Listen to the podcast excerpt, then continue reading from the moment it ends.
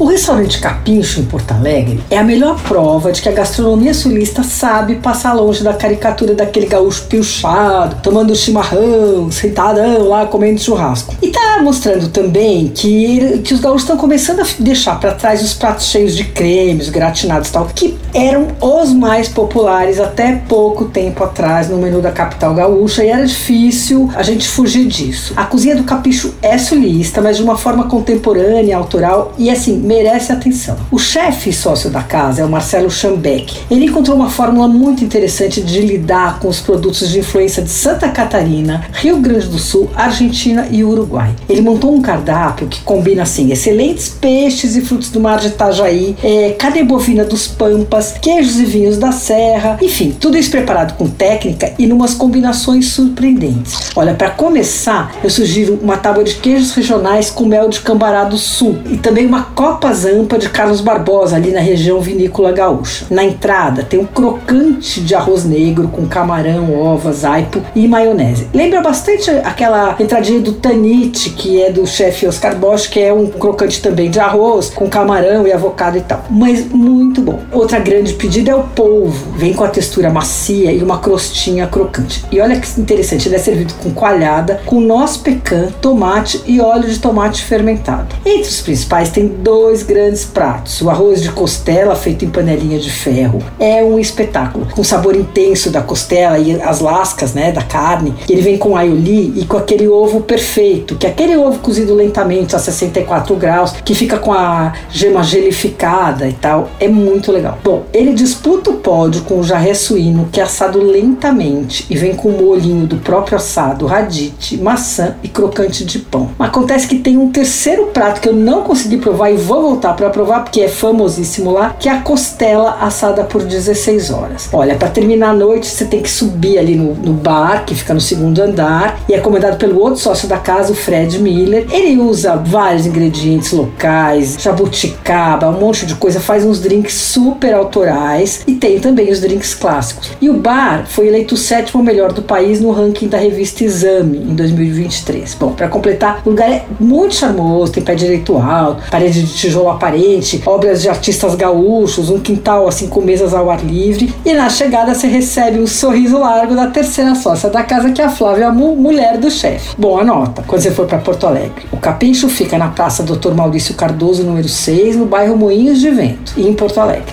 Você ouviu Por Aí. Dicas para comer bem com Patrícia Ferraz.